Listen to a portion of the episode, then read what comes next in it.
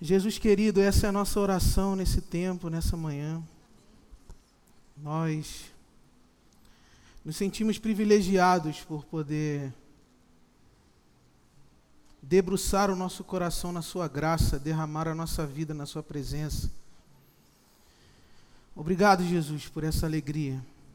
Obrigado, Jesus, por essa honra, por esse prazer. Renova sobre nós a Sua graça. Nos dê uma experiência cada vez mais viva com a Sua presença e com a Sua palavra entre nós, Jesus.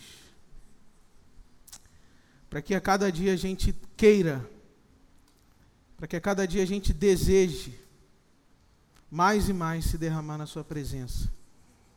É a nossa oração em nome de Jesus. Amém. Amém. Amém. Bom dia, gente. Bom dia. Bom, eu queria te convidar para fazer uma jornada comigo pelo Evangelho segundo Lucas, capítulo 4. Eu queria compartilhar com vocês nessa manhã a respeito da jornada messiânica de Jesus, sobre o caminho que Jesus precisou percorrer, cheio do Espírito Santo de Deus para consumar o seu reino entre nós.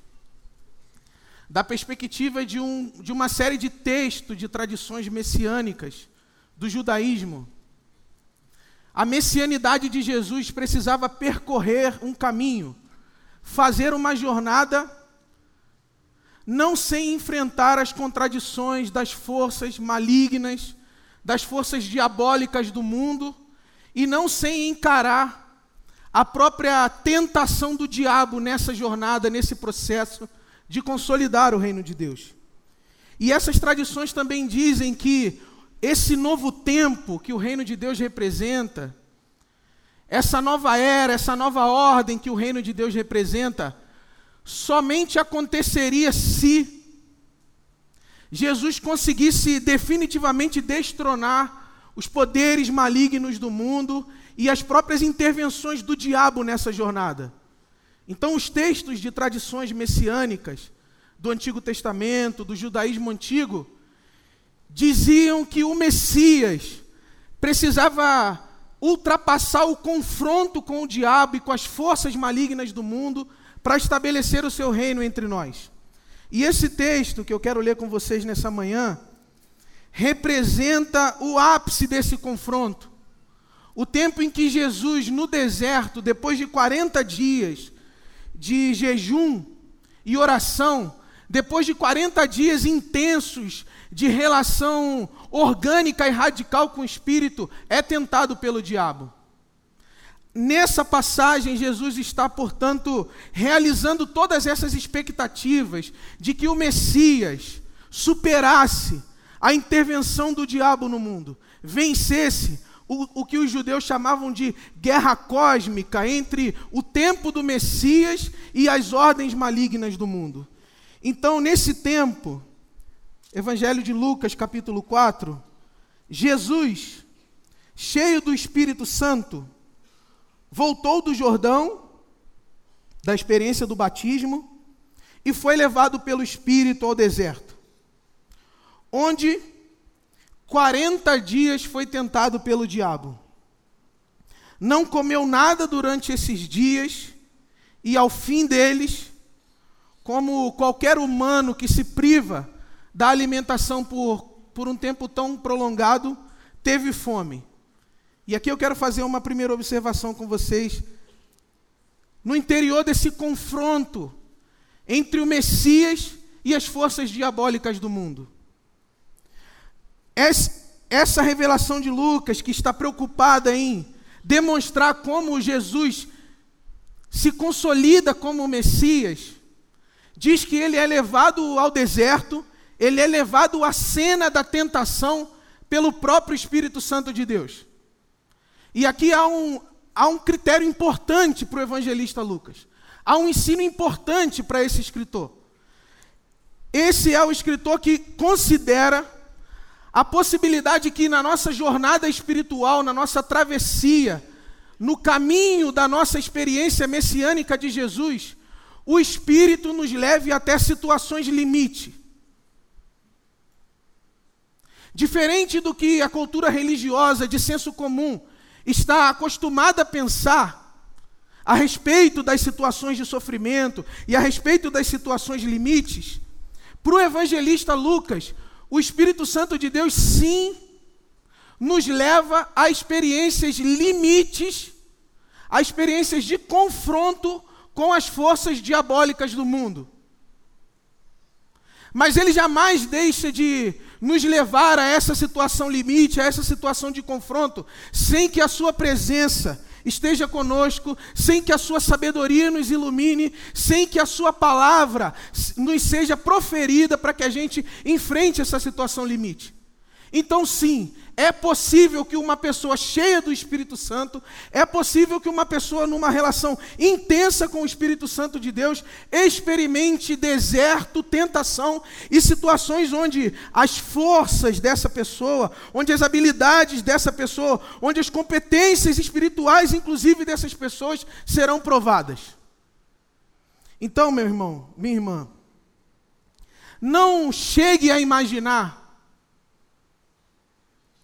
que por você estar possivelmente passando por uma situação de deserto, por uma experiência espiritual erma, não chegue a imaginar que Deus te abandonou exatamente nesse lugar e não chegue a imaginar, não comete o equívoco, não cometa o equívoco de imaginar que apenas e por causa das suas experiências de deserto e tentação, você está num déficit de relação com Deus. Porque esse texto está nos ensinando que Jesus, mesmo cheio do Espírito Santo e mesmo numa relação intensa com o Espírito, passa por uma tentação, passa por uma provação, significando que tentação, provação, experiência de deserto, experiência de sofrimento são inclusive inerentes à condição humana e precisam ser encaradas com coragem. Precisam ser encaradas sem o subterfúgio de que porque eu estou nessa situação de deserto, de sofrimento e de tentação, eu tenho algum problema com Deus. Absolutamente não. Absolutamente não. Ou você imagina que Jesus de Nazaré aqui, nessa experiência intensa do Espírito, tinha algum problema com Deus que, que convergiu na sua experiência de tentação? Não. É possível então que, mesmo hoje, aqui, numa relação intensa com o Espírito, numa identificação profunda com Deus, você ainda esteja vivendo a experiência do deserto. Você ainda esteja exposto à tentação. Existe uma ingenuidade no tratamento de textos com essa envergadura ou com essa implicação, que é aquela ingenuidade de, do sujeito que se que se acha cheio do Espírito Santo de Deus e, portanto, mais imune às provações e às tentações da vida. O que as referências bíblicas a respeito do, do, do diabólico nos ensina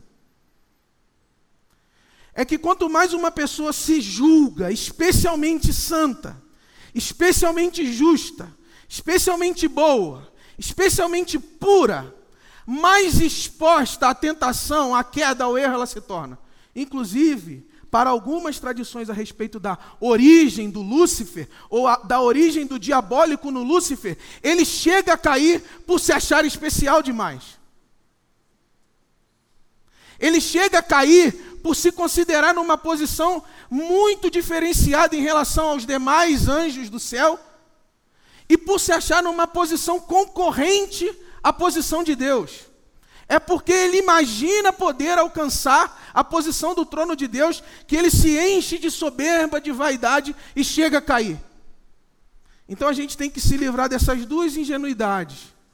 Da ingenuidade de achar que pessoa santa não está exposta à tentação da ingenuidade de achar que pessoas numa relação intensa com o Espírito estão menos expostas à tentação, e também da ingenuidade de achar que uma autojustiça e uma autojustificação nos torna privilegiados diante de Deus, como se Deus fosse nos proteger das tentações, das dores, dos sofrimentos da vida e do mundo por causa dessa nossa posição diferenciada, especializada, super santa. São duas ingenuidades perigosas. Então você está diante de Jesus de Nazaré, cheio do Espírito Santo de Deus e exposto às tentações do mundo. E aqui há uma informação interessantíssima. Que nem sempre a gente considera por se referir a Deus como uma pessoa desumanizada, desincorporada.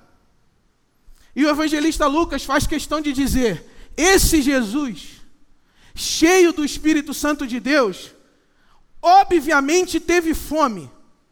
A sua condição de humanidade, a, a sua condição de corporeidade, a precariedade do seu corpo, a vulnerabilidade do seu corpo, não estava de fora nem daquilo que o Espírito Santo estava fazendo nele, nem de como o diabo o tentaria. E o que eu quero compartilhar com vocês a respeito disso é: cuidem, para não entrarem numa relação de tentação, para não cederem às investidas das forças diabólicas do mundo, especialmente no momento das vossas fomes. Porque é nesse lugar da vulnerabilidade, é nesse lugar da precariedade que nós tendemos a tomar decisões equivocadas na nossa vida, ou que nós tendemos a entrar em relações complicadas com as forças diabólicas do mundo, como se a nossa fome fosse justificar a nossa queda. Como se o fato de estarmos experimentando uma fome profunda, que pode ser uma fome real, concreta, física, ou uma fome de reconhecimento, uma fome de aceitação, a fome da realização de um sonho, como se o fato de estarmos experimentando uma fome profunda fosse justificar a nossa queda diante de uma tentação das forças diabólicas do mundo. A fome é uma ótima desculpa. Como aquele pai de família que diz: Eu precisava sustentar a minha casa, então entrei numa relação de corrupção com as forças diabólicas do mundo, diabólicas do mundo, mas a minha necessidade de sustentar a minha família justifica o fato de eu ter entrado numa negociação diabólica no mundo. Como aquela pessoa que, por uma fome de reconhecimento, negocia o seu corpo, a exposição do seu corpo, a visibilidade do seu corpo, no mundo das imagens virtuais e diz: eu precisava ser acolhida, eu precisava ser amada, eu tinha fome de ser reconhecida assim, numa certa sensualidade ou num certo erotismo. Então, como eu precisava ser acolhida assim, eu tinha fome de ser desejada assim.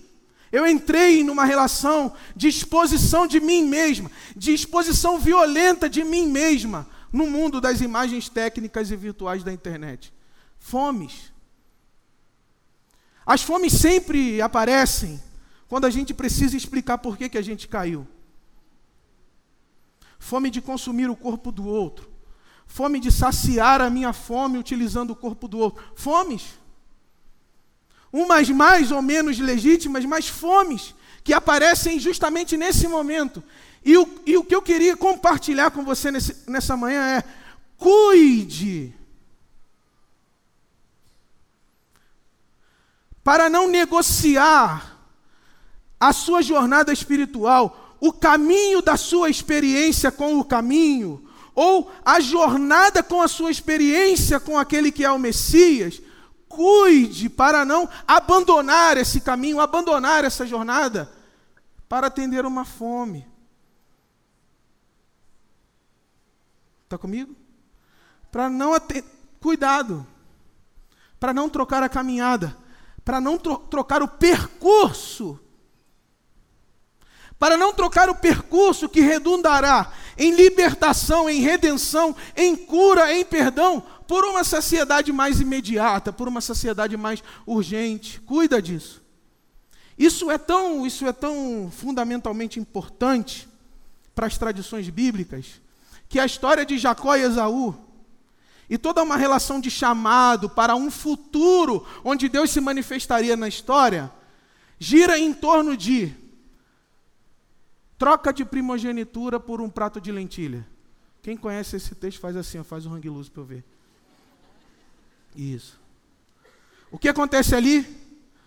Uma primogenitura em jogo. e uma fome em questão. É lícito negociar a primogenitura e tudo aquilo que Deus fará por meio da minha descendência por causa de uma fome imediata.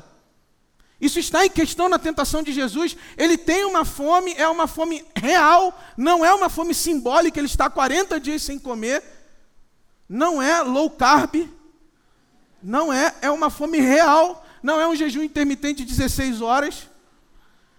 É uma fome de 40 dias. Deus com fome e lhe é apresentada uma alternativa a essa fome.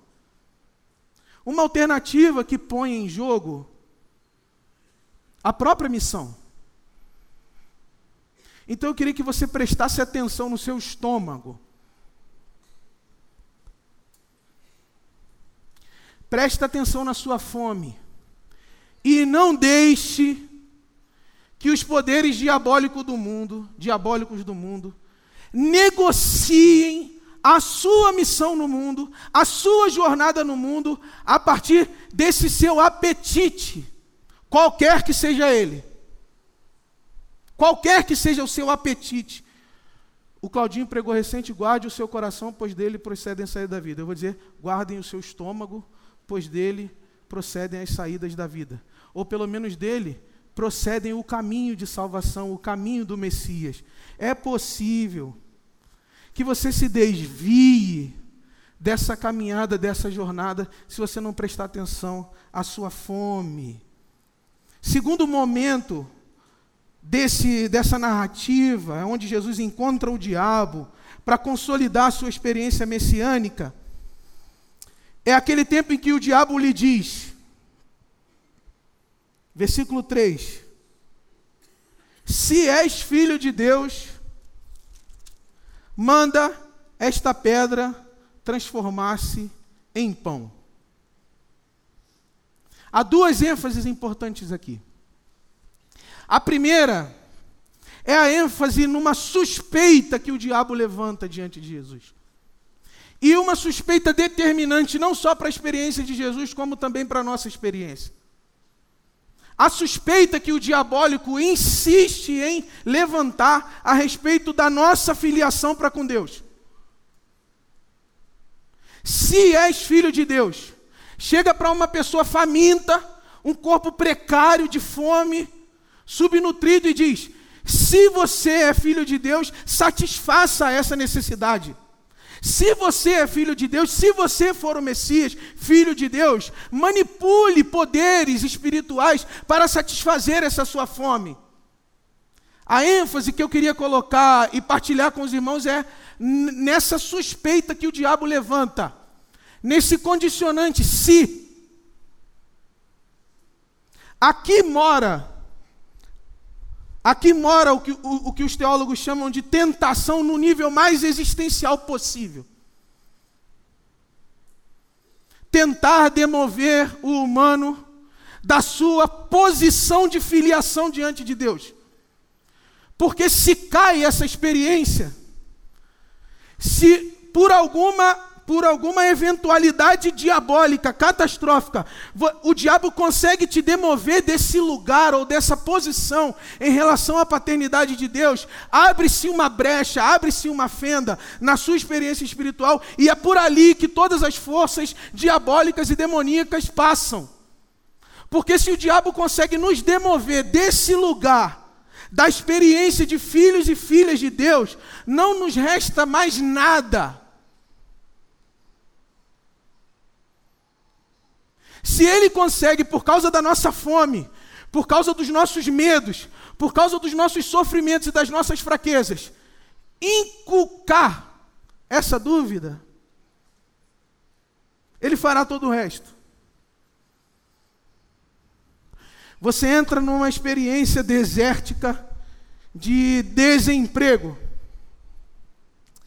E aí, ao invés de você questionar as movimentações da economia, as mudanças no modelo de trabalho, você vai perguntar por que é que Deus fez aquilo contigo. Você dá um salto quântico na sua experiência histórica, na sua experiência social, e ao invés de questionar as razões ao seu redor, por causa das quais você está passando aquela privação e aquele sofrimento, você já vai questionar a sua relação de filho e a sua relação de filha com Deus.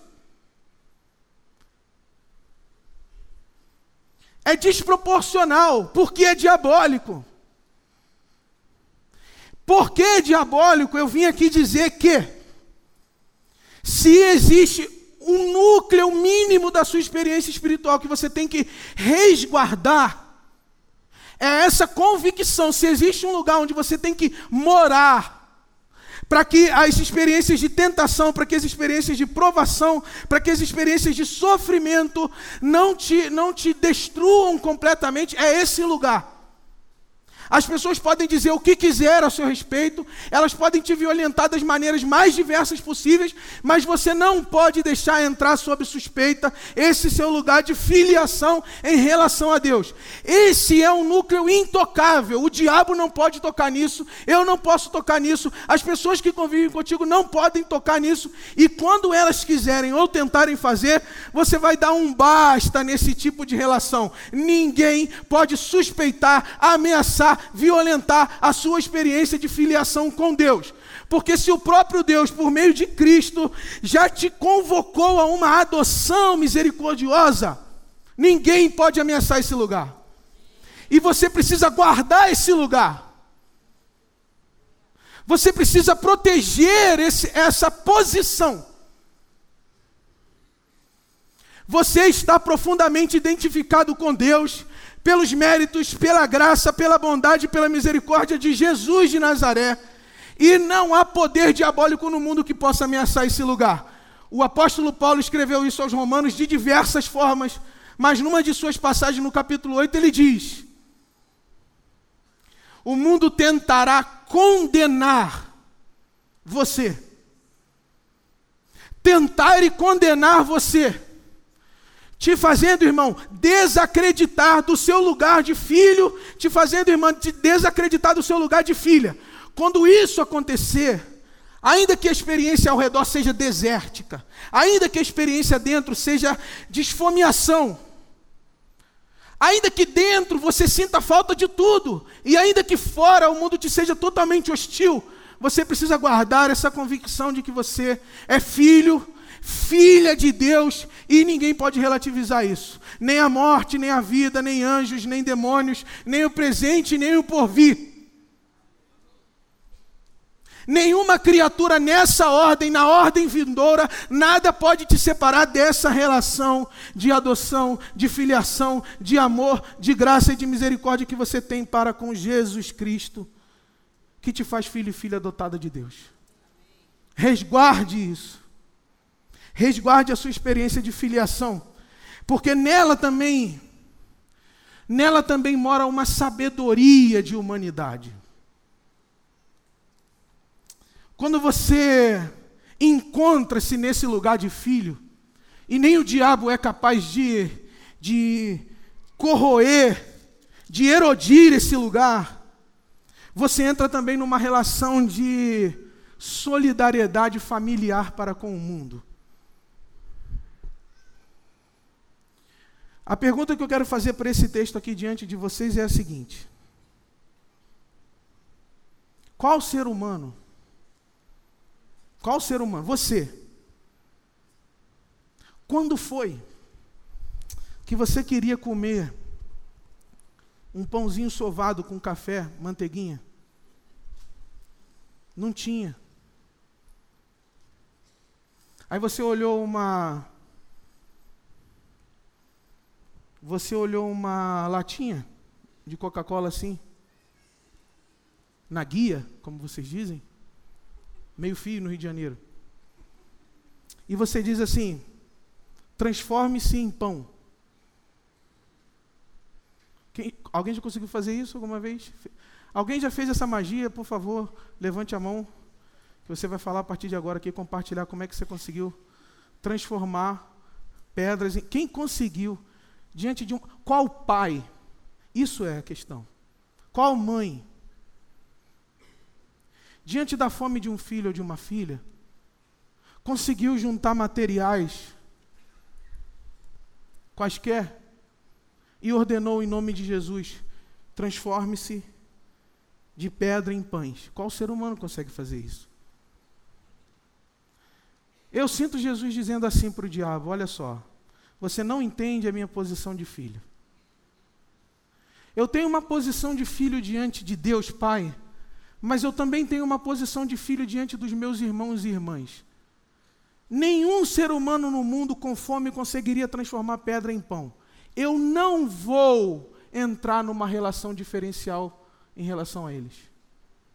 Eu não vou entrar numa relação de privilégio em relação a eles eu sou filho de Deus, eu assumo a posição, as consequências, os riscos de ser filho de Deus, eu me mantenho nesse lugar, eu não quero ascender desse lugar, eu não quero transcender esse lugar, e eu não quero privilégios por ser o Messias, eu quero ser apenas um filho de Deus, e como filho de Deus eu me solidarizo com uma multidão de seres humanos que não tem condições de transformar pedra em pão, então me mantenho aqui.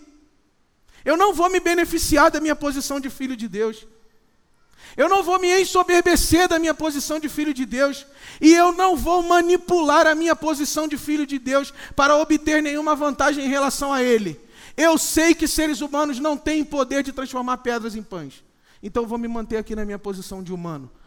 Uma das vertentes da tentação tem a ver com te tirar desse lugar de humanidade. Isso significa te dessensibilizar em relação à fome do outro. Te indiferenciar em relação à fome do outro. Ou é o diabo que faz isso? Quando o diabo nos tira da posição de filho, ele não nos tira apenas de uma posição em relação a Deus. Ele nos tira de uma posição em relação ao outro, como se a fome do outro não importasse, como se porventura eu tivesse poder de saciar a minha fome, eu esqueceria toda a fome do mundo e eu transformaria pedras em pães. Jesus se negou a essa tentação diabólica da falta de solidariedade entre filhos e filhas. E num outro, e num outro termo do evangelho, ele ora assim: Deus, tu que és o nosso Pai, dê-nos o nosso pão Deus, naquele dia em que eu não caí à tentação de Satanás, que suspeitou ou quis me levar a suspeitar da minha posição de filho, naquele dia eu aprendi que, como filho do Senhor, eu me irmano. Irmano? Eu me irmano aos demais humanos do mundo. E eu não saio por aí me privilegiando dos meus poderes espirituais para me diferenciar em relação aos seres humanos outros que tem fome, tanta fome quanto eu. Eu vejo uma solidariedade absurda de Jesus aqui. Então você, filho e filha de Deus, não deixe acontecer duas coisas contigo. Não deixe que o diabólico te faça suspeitar, desconfiar da sua posição de filho. E na sua posição de filho, em nome de Jesus, beije os irmãos. Na sua posição de filho, abrace os irmãos. Na sua posição de filho, parta, partilhe o pão entre os irmãos. Quando você vê uma pedra e por uma por uma, um evento cataclísmico, milagroso, se Deus transformar ela em pão na sua frente, parta, partilhe, compartilhe, não imagine que a sua posição de filho é uma posição de privilégio. Imagine que a sua posição de filho é uma posição de partilha, de generosidade, de solidariedade para com o mundo. Você é filho de uma imensa família abençoada pela graça de Deus. Você sempre está diante de irmãos e irmãs e você sempre tem e terá pão da vida, pão para a vida para compartilhar. Esses dois elementos têm a ver com a posição de filho. Mas tem uma outra coisa que eu quero falar para vocês. Diabólico, você sabe isso, mas eu só quero reforçar, já que a gente está num domingo de manhã, num clima meio escola bíblica dominical. Eu quero reforçar que diabólico, o diabólico é esse acontecimento que divide a realidade, cinde a realidade. Diabólico significa literalmente isso, de o dia é o prefixo da dicotomia, do divisor de balos, jogar, lançar para dois lados distintos. Quando o diabólico está conversando com Jesus e diz: Se você é filho de Deus, ele, essa tentação está operando, tentando operar em Jesus uma cisão nele mesmo.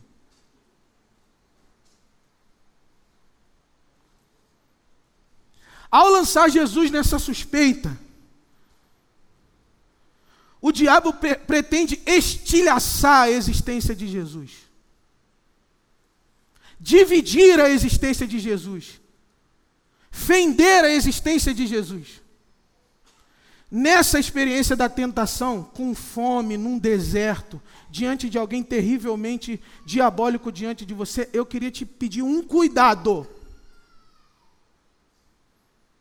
Não permita que a sua existência seja estilhaçada pelo mundo. E a forma de resguardar uma existência íntegra, uma resistência inteira, uma, uma existência é, é, saudável diante de Deus e diante do mundo, é não deixando o diabo fender, cindir, rachar essa identificação. Somos filhos e filhas, amados e amadas de Deus. Por fim, Jesus responde o seguinte para o diabo depois dessa tentação: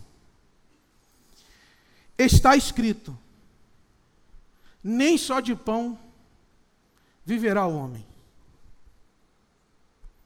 Nesse trecho, Jesus está citando uma passagem que você encontra na sua Bíblia, em Deuteronômio capítulo 8, que eu vou ler para você daqui a pouquinho. Mas o que eu queria chamar a sua atenção nessa manhã é que quando o diabo tenta fissurar a existência de Jesus, quando o diabo tenta lançar a existência de Jesus sob suspeita, colocando Jesus em conflito a respeito da sua própria identidade enquanto filho de Deus, Jesus responde para ele o seguinte: Diabo, o que você ainda não entendeu a respeito da minha filiação, o que você ainda não entendeu a respeito do meu pertencimento a Deus, o que você ainda não entendeu a respeito da minha existência é que eu aprendi a ser humano não apenas por causa do pão que eu como, não apenas porque eu alimento a minha fome e sacio a minha sede. Eu aprendi que ser humano é ser também sujeito de uma história aonde Deus faz uma obra, eu aprendi que ser humano é ser também sujeito de memória, de linguagem, de poesia, de simbolismo. Eu aprendi que, na minha posição de ser humano diante de Deus, eu não sou alguém que devo cuidar apenas da minha fome material, como se eu pudesse negociar a minha filiação para satisfazer a minha fome material. Não. Eu aprendi que seres humanos são feitos de memória, seres humanos são feitos de libertação Seres humanos são feitos de histórias. Seres humanos são feitos de histórias de outros humanos. Nas suas histórias, seres humanos não se alimentam apenas de pão, diabo.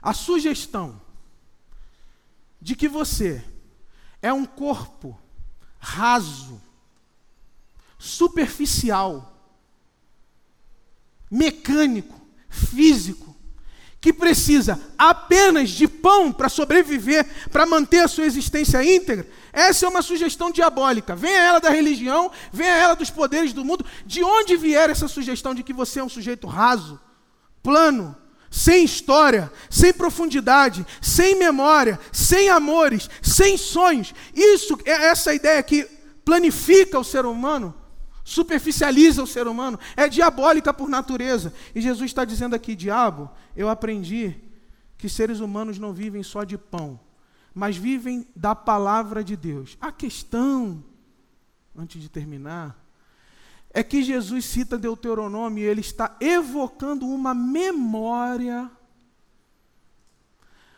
Jesus está evocando uma memória para proteger a sua posição de filho diante da tentação de Satanás. E a memória é a seguinte: lembrem-se de como o Senhor, o seu Deus, os conduziu por todo o caminho no deserto durante 40 anos. Vocês passaram fome, mas depois o Senhor os sustentou com o maná, que nem vocês nem os seus antepassados conheciam, para mostrar-lhes que nem só de pão viverá o homem, mas de toda palavra que procede da boca do Senhor. As roupas de vocês não se gastaram, e os seus pés não incharam durante todo esse tempo no deserto. Saibam, pois, em seu coração, que assim como o pai cuida do seu filho, da mesma forma o Senhor cuida de vocês. Qual foi a memória que Jesus evocou para se proteger da tentação do diabo? A memória de que ele, Jesus, ele, Jesus, filho de Deus, fazia parte de uma tradição muito maior do que ele, muito anterior à vida dele, e fazia parte de uma tradição, de uma história, de um povo que experimentou os cuidados de Deus, mesmo em situações ermas. E nós conhecemos o Antigo Testamento e sabemos que se havia calor insuportável durante o dia, a provisão de Deus é, mandava uma nuvem. E se havia frio destrutivo durante a noite, a provisão de Deus mandava uma coluna de fogo para aquecer o povo. E não existia fome e miserabilidade por nenhum momento sequer entre a experiência daquele povo, porque Deus provia o chamado pão cotidiano. É nome até de padaria em São Paulo. Só que em francês. O pão cotidiano. Jesus está lembrando a tradição do povo dele. Jesus está dizendo: Eu não desconheço as minhas memórias. Eu não desconheço a minha história. Eu sei que muitos que vieram antes de mim foram providos pela graça de Deus e eu sei que eu não vou ser abandonado aqui na fome. E aí eu queria te dizer uma coisa para concluir. Você consegue lembrar? Você consegue lembrar as pessoas dos seus dias de deserto? Você consegue lembrar as palavras? Você consegue lembrar os versículos, as pregações, as músicas? Existe alguma memória em você que seja profunda o suficiente para que no dia da tentação, no dia do deserto, no dia da fome, você consiga manter-se esperançoso contra todas as iniciativas diabólicas que querem cindir você, rasgar você no meio. Você consegue lembrar a fé de Jesus e a fé de todo esse judaísmo messiânico aqui depende de duas capacidades eminentemente humanas: a memória e a esperança. Se você não consegue lembrar daquela visita, naquele dia que você ocupava o leito, daquilo que foi cantado, daquilo que foi orado, se você não consegue lembrar que lá em 2007, quando aquele mal lhe sucedeu, aquelas pessoas foram lá, elas impuseram as mãos sobre você, elas te abraçaram, elas te acolheram, elas oraram. O que a memória nos faz? A memória nos liberta da tentação do diabólico e a memória nos liberta da tentação de nos, de nos perdermos em nós mesmos. Jesus retomou uma memória. E eu quero te sugerir a fazer isso agora. A gente vai cantar de novo. Enquanto a gente estiver cantando, eu queria te sugerir que você fizesse uma jornada. Uma jornada na direção de tudo que Deus lhe fez graciosamente por aqueles desertos pelos quais você passou. E eu estou fazendo isso por duas por dois desejos. Primeiro, pelo desejo de que você se fortaleça para os próximos desertos que virão. Porque se você é ser humano, se você não é um ciborgue ainda, se você não é um androide, se você não é um alienígena, você vai passar por outras experiências de deserto. Eu passarei por, outras, por outras experiências de deserto, em breve. Eu sei e você sabe. Mas o que eu sei e você sabe também é que quando nós recordamos aquilo que Jesus graciosamente já fez por nós e por todos os nossos, quando nós estávamos numa experiência de deserto, quando nós estávamos também com fome, quando a fome interior e o deserto exterior nos consumiam, nós sabemos o que Deus fez. Nós temos conhecimento, nós temos experiência. Nós não estamos abandonados num vácuo de história, diabo. Portanto, eu não preciso só de pão, eu preciso lembrar. Você precisa lembrar. Você precisa lembrar do seu filho, do que Deus fez por você através dele. Você precisa lembrar do seu pai, do que Deus fez por você através dele. Você precisa lembrar da palavra, do que Deus fez em você através dela. Você precisa lembrar dos louvores, você precisa lembrar. Você precisa fazer uma rememoração espiritual da jornada de Deus por dentro da sua jornada, dos caminhos de Deus por dentro dos seus caminhos, das provisões de Deus por dentro da sua história. Faça essa memória.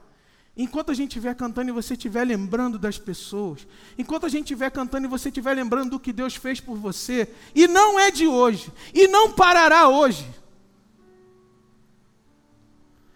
É possível, inclusive, que o deserto que você esteja enfrentando agora e ali um pouquinho, seja muito parecido com algo que você já viveu. Rememore o que Deus fez lá.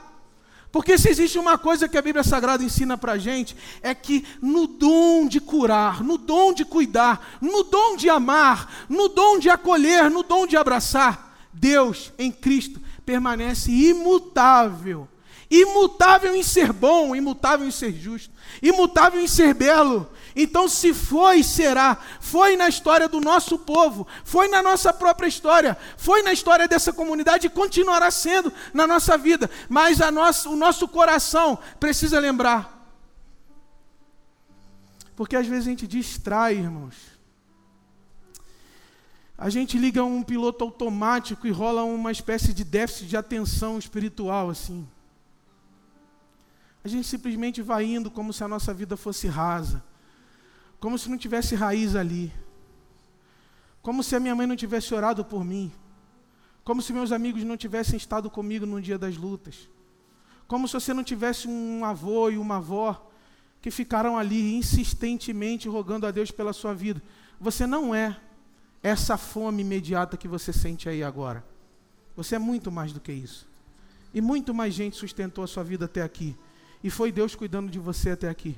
Você precisa lembrar disso fazer o seu coração aquecer com isso. Faz, sentir taquicardia igual eu estou sentindo aqui agora, lembrando dessas coisas. E dizendo, Deus, muito obrigado, porque até aqui o Senhor me sustentou, até aqui o Senhor nos sustentou. Até aqui o Senhor nos sustentou. E nós erguemos aqui, por causa da provisão de Deus, quando tudo era deserto, um altar de adoração ao nome dEle. E nós assumimos aqui um compromisso, Senhor eu posso enfrentar o que for daqui para frente. Eu não sou um sujeito que é, sente fome apenas aqui na minha barriga. Eu tenho fome das suas histórias em, em mim. Eu tenho fome da sua palavra em mim. Eu tenho fome da sua vida em mim. Eu tenho fome de saber o que Deus ainda fará entre nós. Eu tenho fome de saber o que Deus ainda fará em mim. Eu queria te pedir para mudar de fome, então, para terminar. Muda de fome. Ao invés de uma fome focada no que falta em você, pensa numa fome do que transborda em Deus. Tenha fome disso. Tenha fome, irmão, do que transborda em Deus, pura bondade, pura graça, puro amor. Você está dizendo, Deus, eu tenho fome e sede disso.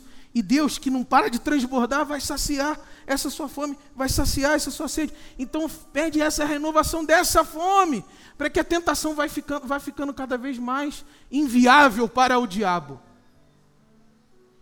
Alimente-se de Deus em nome de Jesus. Amém. Amém. Amém.